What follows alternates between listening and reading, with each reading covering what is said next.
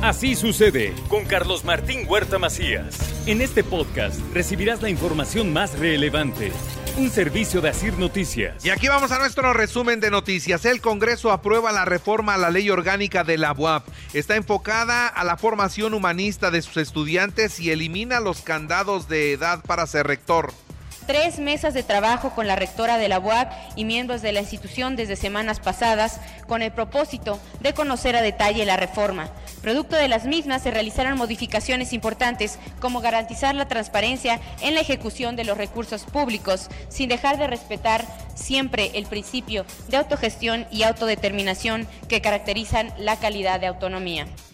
Más cámaras para fotomultas. A ver qué le parece a usted esto. ¿Está de acuerdo o en desacuerdo con que se instalen más cámaras para fotomultas? En total serán 207 cámaras en todo el estado. Se hacen estudios en las vialidades para saber cuáles son los límites correctos. El sistema es un, espíritu estrictamente preventivo. ¿sí? Por eso también le he pedido al secretario que haga un estudio de los tramos para ver exactamente cómo están las velocidades permitidas. Hay tramos en donde no me gusta las velocidades que le ponen o que se pongan en las curvitas, ¿no? Evidencia en TikTok cómo es que asaltan a un trailero, pero frente al arco de seguridad de Huejotzingo había patrullas de la policía estatal en el sitio y a plena luz del día y en sus bigotes hicieron toda esta maniobra. Los delincuentes ya no le tienen miedo a la policía de ninguna manera. Y mire, en Atlisco la policía estatal rescató a cuatro personas privadas de su libertad luego de recuperar un tráiler. También en tres años han sido agredidos 93 periodistas en Puebla. Dos de ellos han sido asesinados. No hay detenidos hasta el momento, ni un detenido lo reconoce el fiscal Gilberto Higueras Bernal.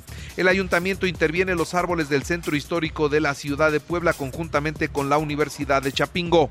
Se van a dictaminar los árboles patrimoniales también para su tratamiento fitosanitario, para prevenir las plagas y también se va a realizar una poda especializada. La semana pasada en el Zócalo y también en la Plaza de la Democracia del Carolino se hizo ya alguna dictaminación de árboles.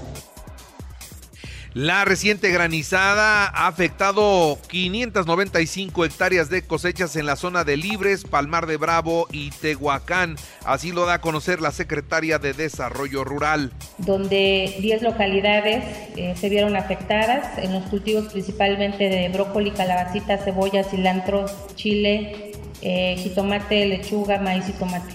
También el día de ayer, bueno, con la lluvia que cayó en la Chichuca, eh, también tuvimos granizada fuerte.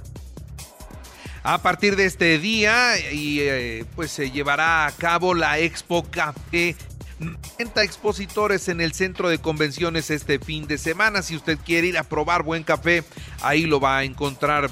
En Puebla seguirá el dinamismo del crecimiento económico con más inversión. Esto es lo que dice el gobernador Sergio Salomón Céspedes Peregrina. Talón de inversiones seguimos muy, muy alto. Hoy el estado de Puebla, con datos oficiales, somos el estado que mayor inversión captó por parte de los Estados Unidos, independientemente de las remesas. Eso habla del clima de paz, de tranquilidad, de certeza que da Puebla a los inversionistas. Y por congruencia, Julio Huerta debe renunciar a sus cargos. Esto es lo que dice Jaime Natale, dirigente del Partido Verde Ecologista. Finalmente, en las noticias locales, con una misa solemne y la tradicional procesión, se llevó a cabo la celebración del Corpus Christi. Y cómo no darle gracias a Dios en este día junto con toda la iglesia en el mundo, porque todos los pueblos, particularmente el nuestro, vive realidades tremendamente aplastantes, situaciones de dolor, de tristeza, de angustia, de sufrimiento. Y ya en la información nacional e internacional, matan en Acapulco al papá del secretario de Turismo del estado de Guerrero. Fue hallado en un patio baldío, ahí dejaron el cuerpo. La juez eh, encarcelada allá en Veracruz y liberada por falta de pruebas declara tener miedo por las prácticas ilegales a las que fue sometida.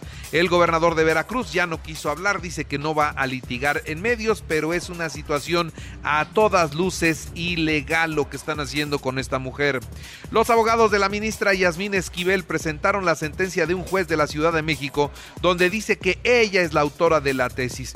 Dice que quedó demostrado que no fue un plagio. La misma abogada Esquivel dijo en redes sociales que con esto le da vuelta a la página y no hablará más del caso. Lo curioso es que en todo este juicio, pues imagínense, nunca notificaron a la Universidad Nacional Autónoma de México cuando pues es un proceso que se llevó a cabo en la UNAM, ¿no? Pues no los tomaron en cuenta para nada. Cuando es ahí, repito, donde se realizó todo. Por su parte, quien es el autor de esta tesis, escribió en sus redes sociales. Luego de analizar las pruebas, una juez civil de la Ciudad de México juzgó que la Tierra es plana y ha emitido una sentencia ejecutoria que prohíbe a la UNAM hablar con Galileo. Así, así respondió con ese, con ese buen mensaje en redes sociales. Y aunque Yasmín Esquivel dio por concluido el tema del plagio de su tesis, la UNAM dice desconocer la resolución y pide a la ministra desistirse de los juicios para poder proceder a lo que todos sabemos, demostrar en la UNAM que sí fue plagiada esa tesis.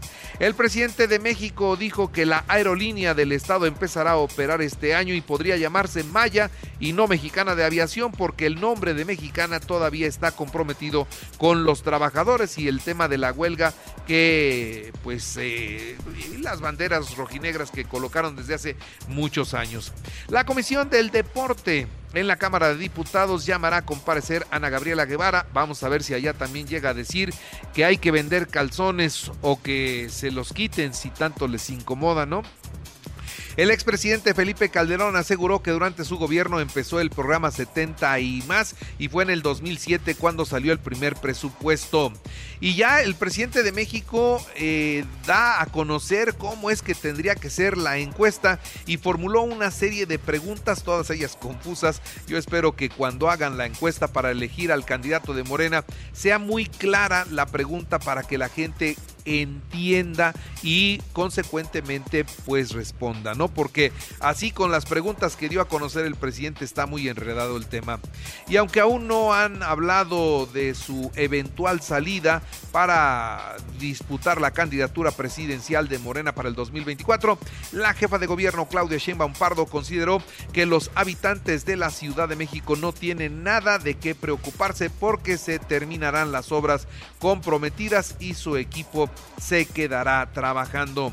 El secretario del Transporte de los Estados Unidos vino a México y dice que habló con el presidente sobre el aeropuerto internacional Felipe Ángeles. Y bueno, después de que habían dicho que para allá se va la carga y que el presidente ordenó que la carga se fuera para allá, pues todavía no se va. Todavía es la hora en que no se va la carga y todavía les están dando dos meses de plazo para que puedan cumplir con ese propósito. En los deportes, Regresa a la franja Brian Angulo, lateral colombiano procedente de El Toluca. Mañana México, Camerún a las 8 de la noche en San Diego. Manchester City, Inter de Milán en la final de la Champions mañana a la 1 de la tarde en Estambul.